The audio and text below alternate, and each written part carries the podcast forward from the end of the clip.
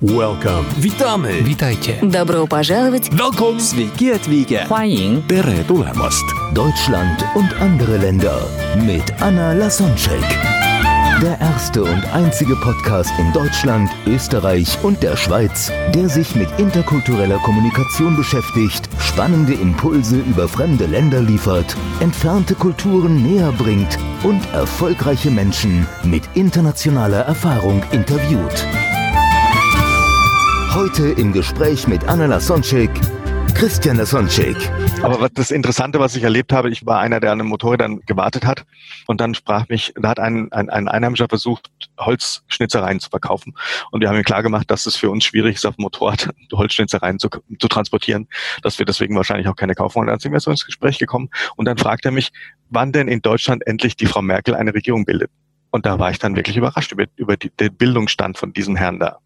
Der war deutlich höher als von allen, die in den Büros unsere Papiere abgewickelt haben. Also dann haben, kamen wir wirklich, wir haben eine halbe Stunde darüber gesprochen, wie wir Weihnachten feiern und so weiter. Also es war eine sehr, sehr angenehme Begegnung, die mir am Anfang eher lästig war, weil ich dachte, er will mir nur was verkaufen und das war anstrengend. Also das war öfter so, dass wenn man sich auf die Leute einlässt, dass es dann wirklich interessante Begegnungen gab. Mhm. Ja, genau, da, da wollte ich dich da auch dazu befragen. Wie war dein Kontakt mit den Einheimischen? Wel- Welche Erfahrung hast du da gemacht? Klar warst du in vielen Ländern unterwegs, aber vielleicht so ein paar die Stories, die dir am längsten in Erinnerung geblieben sind, die am intensivsten waren, die vielleicht am überraschendsten waren. Also eine Begegnung, die im Grunde am Anfang nur zehn Minuten gedauert hat, war, dass ich eine sehr nette Frau kennengelernt habe beim ersten Abendessen in, in Namibia, mit der ich dann die ganze Zeit auf der Reise immer gechattet habe und mit der ich mich dann im März, also vier Monate später, nochmal in Kapstadt getroffen habe. Aber das äh, hat mit der Reise natürlich nur am Rande zu tun. Äh, Okay, Ansonsten- okay, das heißt, du, hast da eine Frau kennengelernt, dann ein paar Monate später bist du wegen der Frau dann, dann nach Kapstadt geflogen. Genau, ich dachte mir, die interessiert mich und um herauszufinden, ob es Sinn macht, da mehr Engagement hineinzustecken, weil das ist ja schon eine weite Entfernung, muss man sich noch einmal persönlich treffen, weil da war, hat sie uns bedient. Das heißt, da konnte man kein privates Gespräch führen oder sehen, wie man tatsächlich miteinander auskommt oder wie man aufeinander wirkt, wie die Chemie ist. Aha. Ja. Und wie lief die Love Story weiter? Mm, Es war interessant, aber schwierig. Und es wird, es wird ja auch nichts Ernsthaftes mehr draus werden. Also das hat sich, hat sich ergeben. Da Thema kulturelle Unterschiede, die kulturellen Unterschiede waren da erheblich. Wir haben zwar den gleichen Glauben, also sind beide Christen, aber sie ist im Norden Namibias extrem katholisch aufgewachsen. Und fast so wie die Kreationisten in, in den USA glaubt sie wörtlich an die Bibel zum Beispiel. Mhm. Und die Geschlechterrollen sind auch sehr eindeutig. Und das ist für mich schon sehr schwierig. Und, oder es war für mich dann zu schwierig, damit umzugehen. Vor allem, wenn man dann noch bedenkt, dass die Entfernung so groß ist und es sehr schwierig wäre, in das, den, den einen in das eine Land zu verfrachten oder den anderen ins andere Land zu verfrachten, Mhm. wenn dann noch so eine Diskre Diskrepanz da ist. Also dann müsste zwischenmenschlich alles hundertprozentig sein, damit man die Entfernung überwinden kann, denke ich. Und das Mhm. hat halt nicht geklappt. Wir sind noch befreundet, aber es ist nichts Ernsthaftes draus geworden, leider. Mhm. Das heißt, du sagst kulturelle Unterschiede und traditionelle Rollenverteilung. Das heißt, was hat dann sie, was hätte sie von dir erwartet? Sie hätte von mir erwartet, dass ich ähnlich, dass der Glaube für mich ähnlich wichtig ist. Und ich wäre nicht damit klargekommen, dass so eine wenig moderne Auffassung der Religion und der Sicht auf die Gesellschaft von meiner Partnerin gelebt wird. Das, also ich bin hier aufgewachsen oder ich versuche so zu leben, dass ich sehr tolerant bin und jedem seinen Glauben zugestehe und andere sexuelle Orientierungen zum Beispiel toleriere und die genauso normal finde wie meine eigene. Das wäre da nicht gewesen. Also sie war der Meinung, dass, wie gesagt, die Welt in sieben Tagen erschaffen wurde, dass es sowas wie Dinosaurier sind Gerüchte und Evolution ist auch ein Gerücht oder beziehungsweise eine Theorie, dass homosexuelle, ver verblendete, missgeleitete Menschen sind, die man aber leicht auf den rechten Weg zurückführen könnte. Die entscheiden sich ja selber dafür, homosexuell zu sein. Und das passt in meinen, in meinen Blick oder in meine Sichtweise auf die Welt einfach nicht. Mhm. Das heißt, obwohl ihr die gleiche Religion habt, dann hat es trotzdem an den religiösen Unterschieden sozusagen an der Intensität der, oder der Auslegung dann gescheitert. Aha. Ja, an einer tra traditionellen oder an, an, ja, kann man sagen, fund nein, fundamentalistisch ist falsch, aber traditionell die gesellschaftliche Prägung war einfach ganz anders. Aha. Dazu kam natürlich auch, dass man noch gemerkt hat, also ihr Vater hat in der, in, in der namibischen Befreiungsbewegung gekämpft, damals gegen die Apartheid und dass da natürlich ganz viele Vorbehalte auch noch da sind, obwohl das ihr nicht so bewusst wurde, aber es sind ganz viele Vorbehalte noch da gegen weiße Menschen, die natürlich zum, zum Großteil wahrscheinlich auch berechtigt waren oder noch sind. Aber ich hab, ich würde für mich in Anspruch nehmen, dass es unfair wäre, es gegen mich zu richten. Und das war halt dann manchmal auch so Thema, so eine Art kleiner Rassismus, der ihr aber nicht bewusst wird und der, den sie als Reaktion auf den Rassismus, den ihre Familie erlebt hat, gesehen hat und als vollkommen legitim. Und das war natürlich auch ein schwieriges Thema. Das waren also die beiden schwierigen Themen. Mhm. Ja, es ist so ein, ein leichter Kulturschock, äh, wenn wir so bezeichnen. Kannst du dich noch, noch so ein, ein paar Kulturschocks erinnern? Was hat dich am meisten überrascht? Also interessant waren die Begegnungen mit Polizisten auf der Strecke, weil okay. wir haben natürlich vorher eingebläut bekommen, wir müssen uns auf jeden Fall an die Geschwindigkeitsbegrenzungen halten, vor allem wir als Touristen, weil wir ja auf jeden Fall Geld in der Tasche haben aus Sicht der Einheimischen, so dass man manchmal nicht so mit dem Verkehr mitschwimmen konnte, sondern wir mussten uns mehr an die Regeln halten als die anderen, damit wir nicht, ähm, ich sag mal jetzt mal, abgezockt werden, weil bei uns halt mehr Geld zu holen war. Und ähm, wir haben ein Erlebnis gehabt, wo wir als Gruppe gefahren sind und wir sind nach meiner Meinung alle gleich schnell gefahren und ein Polizist, ich glaube es war noch in Sambia, hat uns geblitzt aus der Hand und hat uns dann die verschiedenen Geschwindigkeiten vorgehalten und irgendwie fuhr jeder eine andere, oder nach seiner Messung hatte jeder eine andere Geschwindigkeit, was aber nicht sein kann. Und es hatte uns noch ein einheimisches Fahrzeug überholt. Das hat er aber nicht angehalten. Das heißt, das muss ja schneller gewesen sein als wir. Na, dann waren wir zu sechs da und dann haben wir tatsächlich über die, über die Höhe der Strafe gefeilscht. Und das wäre in Deutschland, also habe ich noch nie erlebt, jedenfalls kann ich mir nicht so wirklich vorstellen. Wir haben uns dann halt darauf geeinigt, dass irgendwie drei Leute Strafe bezahlen und drei nicht und dann haben wir es untereinander geteilt. Den Strafzettel habe ich noch. Das ist, äh, war ein interessantes Erlebnis. Aha. okay. Und bei einem anderen Polizisten war es so, dass wir einfach so freundlich mit ihm geredet haben. Da haben wir versucht zu diskutieren, ob, die, ob der Vorfall so stattgefunden hat und ob er richtig gemessen hat und so. Das war ein Fehler, haben wir gelernt. Beim letzten Mal haben wir einfach freundlich äh, mit dem Polizisten gesprochen und dass das Land sehr, sehr schön ist, in dem wir gerade reisen, nämlich sein Land. Und dass wir Motorradfahrer gar nicht die schlimmsten Verkehrsteilnehmer werden, sondern die schlimmsten werden die Busse, was auch so ist. Und dann hatten wir einen gemeinsamen Feind. Und dann hat er uns weiterfahren lassen und gesagt, fühlt euch in unserem Land wohl und erzählt gute Sachen über unser Land, aber fahrt jetzt weiter.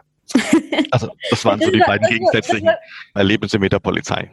Das war für dich als Rechtsanwalt bestimmt nicht einfach, so irgendwie Klappe zu halten, sozusagen, und nicht zu argumentieren und nicht aufs eigenes Recht zu bestehen, wenn du wusstest. Ja, ja, das ist mir schwer gefallen, aber beim, erst, beim ersten Erlebnis ist es ja schief gelaufen. Da hat es ja nichts genützt, dass ich als Anwalt argumentiert habe. Okay, hast du schnell gelernt. Also ja, ja, schnell mit gelernt, Freundlichkeit genau. kommst du viel weiter als mit sachlichen Argumenten. Ja, ja.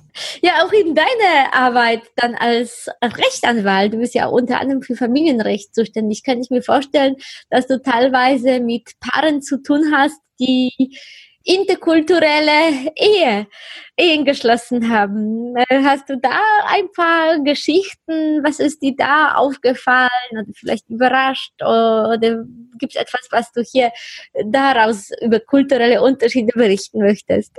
Da habe ich natürlich eine Menge Erlebnisse. Ganz oft ist es natürlich so, dass, also die Gegend, in der meine Kanzlei ist, eine multikulturelle Gegend und so ist natürlich auch der Querschnitt meiner Mandanten. Ja, in Berlin. In Berlin, genau, ja.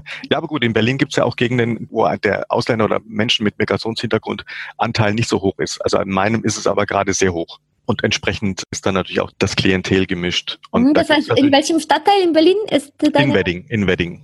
Okay, ja. Da ist also ein sehr hoher türkischer und, und arabischer Bevölkerungsanteil. Glaube ich, das dürften die beiden stärksten Bevölkerungsgruppen sein, dann die anders kulturell sind, sage ich mal so. Aber es gibt natürlich auch die hervorragend Assimilierten. Also das ist, es gibt eigentlich beides. Aber man merkt schon, dass ähm, auch zweite, also auch türkischstämmige oder arabischstämmige der zweiten Generation, die sehr modern leben, trotzdem natürlich von den Eltern noch geprägt sind, die es traditioneller leben. Und diese Sicht auf ihr Leben wird natürlich dann trotzdem noch transportiert. Also es ist schon sehr immer noch der Mann oder oft der Mann sehr dominant in, in so einer Ehe und bestimmt sehr viel. Was es in Deutschland sicherlich vor 40, 50 Jahren auch noch gab, aber es hat sich halt mehr entwickelt jetzt in Deutschland als in, in manchen der Gruppen. Aber manche haben sich auch hervorragend angepasst und man merkt überhaupt keinen Unterschied. Die denken genauso modern wie wir.